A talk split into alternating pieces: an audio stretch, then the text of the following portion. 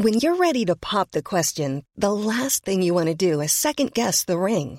At Bluenile.com, you can design a one-of-a-kind ring with the ease and convenience of shopping online. Choose your diamond and setting. When you find the one, you'll get it delivered right to your door. Go to Bluenile.com and use promo code LISTEN to get $50 off your purchase of $500 or more. That's code LISTEN at Bluenile.com for $50 off your purchase. Bluenile.com code LISTEN.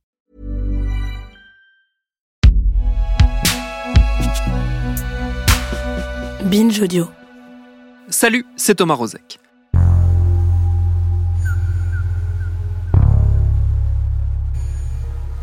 Souvent, les histoires de violence, et surtout celles de violence sexuelle, s'accompagnent d'une brutalité supplémentaire, insidieuse. C'est le silence. Le silence induit par l'extérieur, par les autres qui ne veulent pas entendre la réalité, le silence que s'infligent parfois les victimes pour repousser l'horreur de ce qui leur est arrivé, et le silence imposé par l'agresseur qui menace, fait chanter, culpabilise l'agressé et le contraint à taire ce qu'il ou elle a vécu. C'est notamment vrai pour une catégorie très spécifique des violences sexuelles celle qu'on rassemble sous le nom d'inceste. Un tabou ultime, vieux comme Sophocle, qui reste malheureusement d'actualité et attend encore une vraie prise de conscience pour espérer avancer un peu. Alors le gouvernement entend prochainement s'en emparer avec la création d'une commission indépendante sur les violences sexuelles faites aux enfants, composée de magistrats, de médecins, de psychologues et de sociologues, qui doit être installée cet automne.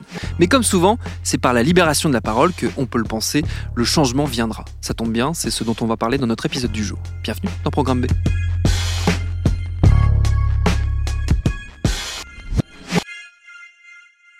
Et si nous avons choisi d'en discuter, c'est surtout parce que la thématique est au cœur d'un très beau podcast dont les deux premiers épisodes viennent de sortir chez nos camarades et amis de Louis Média. C'est la seconde saison de leur podcast Injustice, baptisé Ou peut-être une nuit, et on reparlera de ce titre avec notre invitée qui est celle qui a mené l'enquête, Charlotte Pudlowski, la co-créatrice de Louis Média, qui pour cette série est partie de sa propre histoire familiale, celle de sa mère, victime d'inceste dans son enfance, qu'il a fallu d'abord convaincre de témoigner. C'est plus le poids familial quand même, euh, donc dans ma cellule familiale à moi, euh, ma cellule première, où effectivement, euh, c'est vrai par rapport aux frères et sœurs, et bien souvent je me dis, c'est vrai que c'est moi qui ne peux pas en parler, alors que c'est moi qui ai subi l'inceste.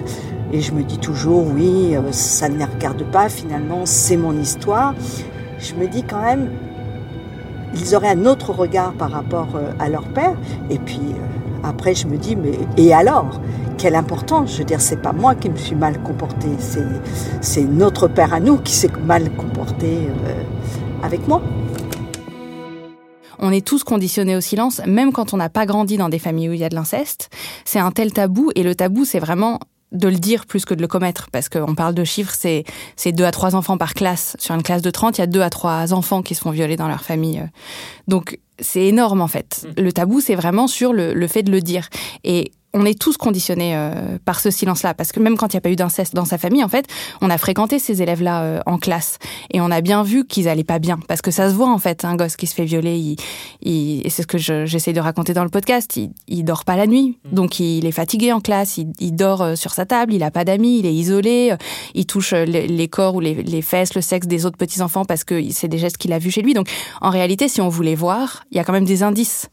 Et donc nous, en tant qu'enfants, on est socialisé avec ces autres enfants-là, ces victimes d'inceste, et on leur pose pas de questions et on voit bien que c'est normal d'en faire des, parias ou de ou en tout cas de pas interroger cette situation. Donc en fait même quand on n'a pas eu de l'inceste dans sa famille, on est tous conditionnés par euh, par ce silence. Sur la question de l'intériorisation euh, du silence, quand bien même on n'est pas directement concerné par, euh, par des faits d'inceste, tu t'es souvenu euh, d'anecdotes assez euh, révélatrices de ce point de vue-là et de notamment de conversations avec euh, des copines qui elles-mêmes subissaient des choses qui pouvaient sembler rentrer dans le cadre de ce qu'on appellerait de l'inceste, mais que tu avais occulté, comme si justement ce, cette nécessité du silence devait balayer ces histoires. Oui, et, et ça c'est vraiment un truc qui m'a frappé pendant mon enquête, pendant tout mon travail de recherche. C'est à quel point tout le monde est contaminé par, euh, par ce silence. Et effectivement, je me suis souvenu qu'il y a des années, une copine m'avait dit, un soir, elle dormait à la maison, euh, le genre de soirée où on parle jusqu'à 4 heures du matin, on se raconte nos vies, etc. Et elle m'avait dit que son grand frère l'avait violée. Et euh, le lendemain matin, au réveil, incapable de me souvenir de quoi elle m'avait parlé. Et en fait, pendant des mois, elle faisait allusion à ce truc-là. Et, elle me disait, bah, tu sais, moi, mon frère. Et, et je savais que j'étais censée savoir et je n'arrivais pas à savoir de quoi elle me parlait. Ça avait vraiment été recouvert euh, et je m'en suis souvenue comme ça, euh, vraiment, je sais pas comment, euh, en faisant mes, recherches. Et j'en ai parlé avec des copains. Et tout au long de, mes recherches, j'ai parlé avec mes amis de ce que je découvrais, etc. Et à chaque fois, il y avait quelqu'un pour me dire Oh, putain, mais moi aussi, en fait. Ma pote machin, elle m'avait dit ça il y a cinq ans, j'avais complètement oublié, on n'en a jamais reparlé, c'est incroyable, etc. Et ce qui me fascine encore plus, c'est que j'ai travaillé pendant un an et demi sur, sur ce podcast, évidemment pas en, continu, mais ça a occupé un an et demi de ma vie. Et je sens bien qu'il y a des choses qui disparaissent déjà mm. et que mon cerveau fait le tri et que c'est hyper lourd. Et j'ai interviewé euh, pour un des épisodes euh, Eva Thomas, qui est la première femme euh, à avoir parlé publiquement à visage découvert de, de l'inceste qu'elle avait subi dans les années 80. Elle m'a raconté que pendant des années après, les gens venaient lui dire dans la rue, au marché, ah euh, Madame Thomas, faut que je vous dise, moi aussi, quand j'étais petite, machin, etc. Elle me dit en fait, mon cerveau effacé au fur et à mesure et je recroisais ces gens et je me disais hum, mais qu'est-ce qu'elle m'a dit déjà? Comme si c'était vraiment à la fois trop insoutenable et aussi trop contre l'ordre des choses l'ordre dans lequel on a grandi quoi mmh. Le premier personnage à imposer le silence dans les histoires d'inceste c'est évidemment euh, l'agresseur la plupart du temps ça aussi c'est quelque chose euh, c'est une dynamique à laquelle tu t'es beaucoup intéressé et moi, ça a fait écho, c'est assez intéressant, à, une interview très récente qu'on a fait dans, Programme B. On a, on, a passé du temps avec Claude Ponty, le dessinateur, euh, l'illustrateur pour enfants et auteur de livres pour enfants, qui nous a raconté son histoire d'inceste, parce qu'il a été agressé sexuellement par son grand-père quand il était petit. Et euh, il racontait de quelle manière ces agressions l'ont privé de sa parole. il disait, parce que son grand-père lui disait tout le temps, tu n'en parles pas sinon. Le mot d'ordre de, mon grand-père maternel étant tu n'en parles pas, sinon. Il m'a jamais dit, enfin, j'ai jamais su ce qu'il y avait derrière le sinon. Donc en fait, avec le recul, euh, j'ai su que je ne pouvais plus parler. Pendant des années, il s'est senti comme dépossédé de, sa parole, qu'il était enfermé dans une forme de silence. Et ça recoupait exactement ce que toi, tu as pu euh, euh, découvrir, creuser en, faisant euh, ton enquête. Ouais, et c'est un truc qui m'a beaucoup frappé aussi, c'est à quel point les mécanismes sont les mêmes. C'est-à-dire que moi j'ai fait d'abord un travail de recherche euh, plus sociologique, on va dire. Enfin, j'ai lu des ou des rapports ou des et après j'ai fait mes mes interviews de témoignages quoi. Et un premier témoignage et je me dis c'est frappant, c'est exactement comme ce que j'ai lu dans telle analyse, dans telle enquête, etc. Et puis le deuxième pareil, puis le troisième pareil. Et en fait, c'est vraiment des, des mécanismes. C'est pas du tout un problème isolé, c'est vraiment comme un système extrêmement bien euh, rodé. Et donc, il y a toujours une manière de faire taire euh, les victimes. L'agresseur va ou euh, menacer, effectivement. ce que tu dis sur Claude Ponty, je l'ai retrouvé, par exemple, dans le, livre autobiographique d'Alex Marzano-Lesnevich, L'empreinte, et dans, plein d'autres témoignages. Une des personnes que j'ai interviewées, Daniela, qui me, qui me dit ça aussi. Laure, qui me dit aussi qu'il y avait un climat extrêmement menaçant. Mais ça peut être plus de l'ordre du soudoiement, on va dire je te donne de l'argent pour faire ci, pour faire ça, etc. Et ça peut être de l'ordre de la culpabilisation. Euh, et c'est ce que c'est ce que ma mère euh, m'a raconté à moi, c'est que la première fois, elle n'a pas su réussir à dénoncer, oser penser, je sais pas, trouver l'écoute en face. Et après, il lui a dit oui, mais t'as rien fait pour pour m'en empêcher. Et ça, en fait, cette culpabilisation, c'est une manière extrêmement efficace de faire taire les victimes.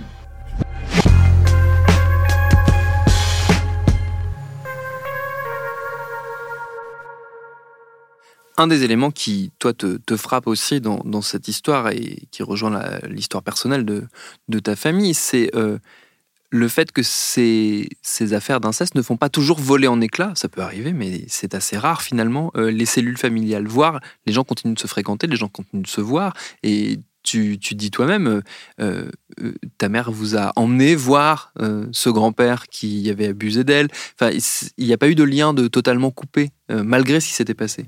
Oui, parce qu'en fait, la honte était trop grande et ma mère, elle pouvait pas quitter ses parents entre guillemets elle elle pouvait pas enfin elle est partie assez tôt de la maison du coup mais elle pouvait pas rompre vraiment les liens parce que sinon il fallait dire il fallait se justifier ou alors tout le monde allait l'exclure et la détester et c'est ce qu'elle me dit à un moment donné dans le podcast elle me dit j'avais peur qu'il me rejette Et alors, s'il m'avait rejeté, qu'est-ce que ça pouvait faire? Enfin, nous, on est tous les cinq depuis euh, quasiment 40 ans de, la, naissance de, ma grande sœur, et elle est avec mon père depuis extrêmement longtemps. Ils sont extrêmement soudés, ils sont extrêmement heureux. Ils n'avaient pas besoin de ces gens. Au contraire, en fait. Au contraire.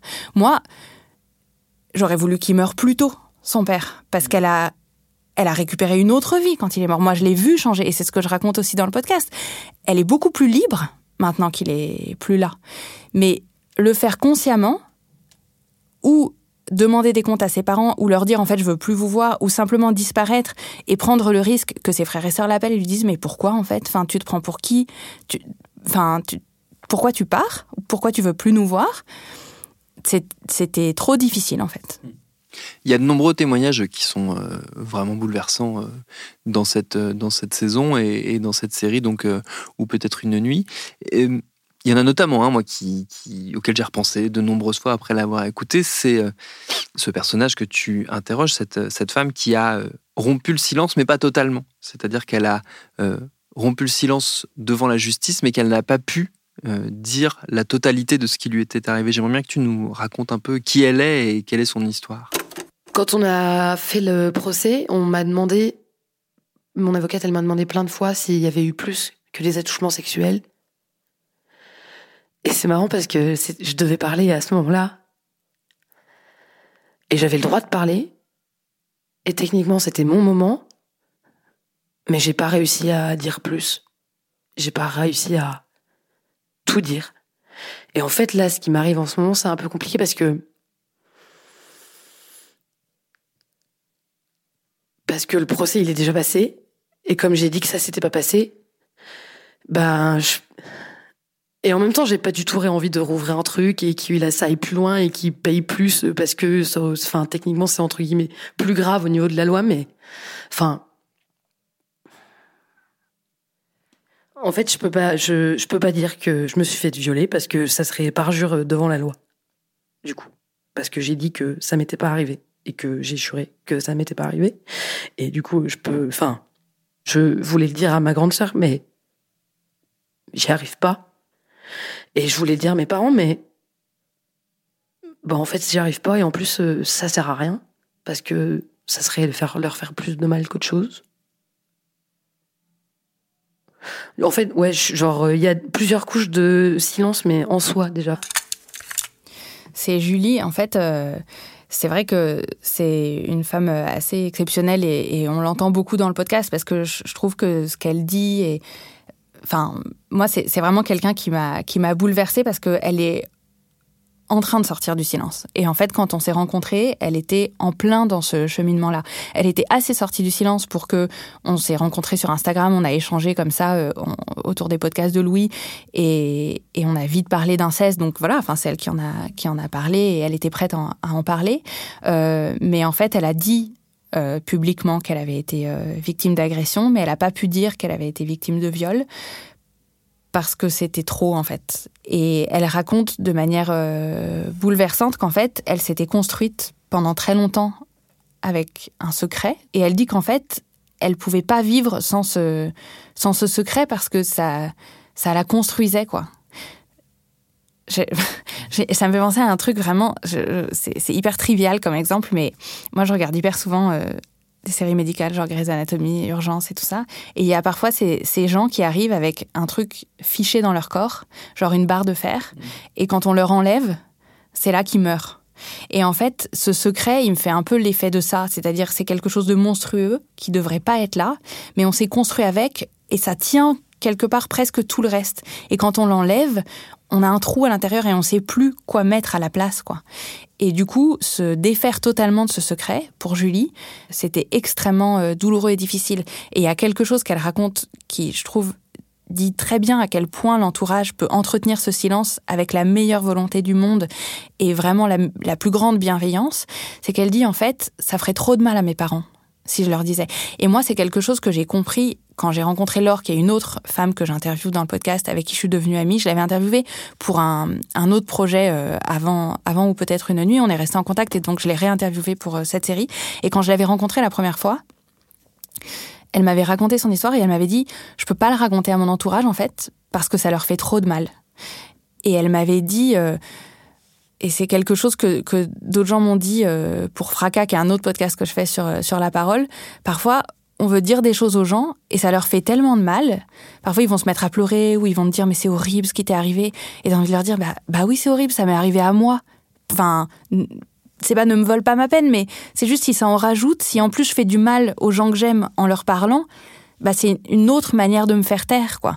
Et je trouve que et moi en tant que journaliste, c'est un truc que j'ai vraiment appris euh, ces dernières années, c'est ce positionnement d'empathie sobre, de pas montrer aux gens parce que c'est bouleversant aussi en tant que, que journaliste et, et vous vous en faites dans Programme B ou, ou, dans vos autres podcasts des, témoignages hyper forts et c'est vrai que parfois on a envie de pleurer ou qu'on a les yeux un peu humides quand on entend ces histoires-là. Et en fait, c'est hyper important non pas d'être euh, d'être froid, mais d'être quand même dans une forme de sobriété pour que la personne en face soit pas entravée dans sa parole et puisse la déverser librement. Et c'est ça en fait aussi qui entretient le silence, c'est que on est nombreux à dire, et il y a Tal Merckx que j'interviewe aussi euh, dans, dans, le deuxième épisode, qui est une euh, doctorante en philosophie qui travaille sur la domination des adultes sur les enfants, ou de la domination par l'âge, on va dire. Et elle dit, quand elle a choisi de, de travailler sur ce sujet-là, on n'arrêtait pas de lui dire Ah, c'est dur, ça doit être dur. Et elle disait Mais Enfin les gars, vous êtes capable de développer des propos hyper complexes sur Bourdieu et parler d'inceste, c'est dur. Mais non, c'est pas dur, c'est pour les victimes que c'est dur.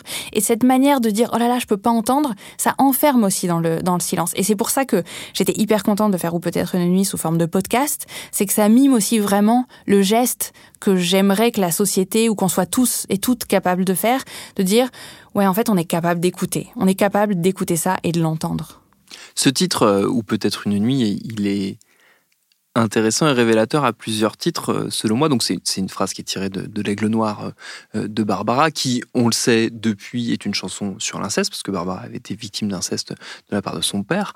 Euh, l'inceste, c'est un thème qui existe dans la culture populaire et dans la musique, dans la littérature, qui a une vie culturelle, euh, notamment dans la culture française, mais qui euh, n'a pas de vie sociale sociétale. C'est-à-dire que c'est pas un sujet de société qu'on adresse euh, du point de vue concret, du point de vue politique, mais uniquement voilà du côté des arts. Il y a une espèce de dichotomie comme ça qui, qui moi m'a toujours un peu étonné.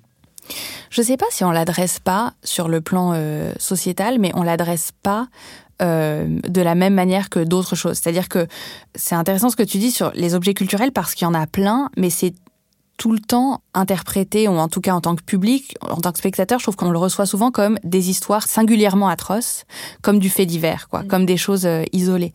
Mais en réalité, dans la société, ça existe à un certain niveau au sens où il y a des articles régulièrement. Il y a des, je parlais d'Eva Thomas tout à l'heure. Elle, quand elle a parlé à Visage découvert, c'était dans les années 80. Donc ce sujet, il existe médiatiquement. Euh, j'ai regardé un peu quand j'ai fait mon, mon, enquête, le traitement médiatique, etc. Et il y a parfois, pas tous les cas de matin, mais il y a des dépêches AFP qui vont être reprises derrière aussi bien euh, du Figaro euh, à, à Marie-Claire euh, par tout le spectre médiatique. Mais à la fois on l'oublie pour toutes les raisons euh, qu'on a expliquées, on, l'ensevelit euh, collectivement euh, sous, le, silence, et à la fois je pense que c'est la prochaine frontière du féminisme et que de la même manière qu'on peut dire, il y a dix ans on pouvait dire on parle de viol, mais on n'en parle pas comme d'un phénomène massif, systémique, etc., et que là c'est, ça arrive ces dernières années, je pense que l'inceste c'est vraiment la prochaine frontière au sens où quand on a commencé à parler de plus en plus de misogynie dans les médias, moi j'ai le sentiment que ça a émergé au moment où on parlait de harcèlement de rue. Je pense qu'il y a ça fait 10-15 ans, on a commencé à parler de, ouais, voilà, du phénomène de, harcèlement de rue. Donc, c'était l'espace public et les femmes adultes, avec euh, des inconnus, en gros. Et puis ensuite, on s'est mis à parler euh, collectivement plus de, des enjeux dans le monde du travail. Et l'affaire Weinstein, c'est ça. MeToo, c'est quand même, même si on dirait que c'est le monde du cinéma, mais c'est le monde du travail, en fait. C'est des femmes qui, quand elles vont travailler. pouvoir au travail. Exactement. Et donc, le travail, ça se rapproche encore un peu plus de, de l'intime et de gens qu'on connaît, mais on est encore sur des femmes adultes. Et puis, après, ces derniers mois, on a commencé à parler de choses encore plus proche de l'intime. C'est le cas des affaires euh, d'Adèle Haenel, de Vanessa Springora, de Sarah Abitbol. C'est pas des gens de leur famille, mais euh, c'est des gens qui sont presque des figures familiales, des figures paternelles, comme des oncles, comme des grands frères, etc., etc. Et c'est des femmes de plus en plus jeunes. Et il me semble que l'inceste, c'est la frontière encore après. C'est vraiment le noyau euh, où se construit la violence et le, silence au tout départ. C'est vraiment une question complètement liée au féminisme et c'est pas pour rien qu'on dit toujours les femmes et les enfants euh, d'abord.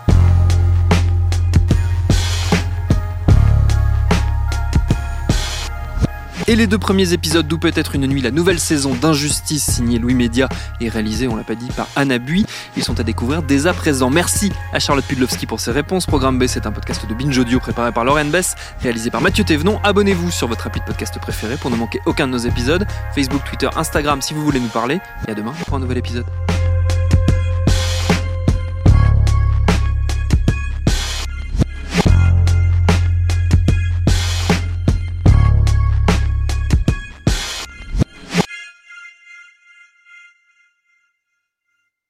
Salut, je m'appelle Camille Test, je suis journaliste et prof de yoga et j'anime Encore Heureux, un podcast sur la santé mentale. Deux fois par mois, on se pose des questions très simples, du genre comment on fait pour avoir un rapport apaisé à la nourriture, peut-on vraiment travailler et être heureux, ou encore pourquoi se réconcilier avec le sport. Avec mon équipe d'expertes et d'experts, on repose les bases, on décrypte les problèmes, on les replace dans un contexte global et surtout, on trouve des solutions. Car même si le monde va mal, on a le droit de vouloir être encore heureux. Encore heureux, c'est un podcast de Binge Audio, déjà disponible sur votre appli de podcast habituel.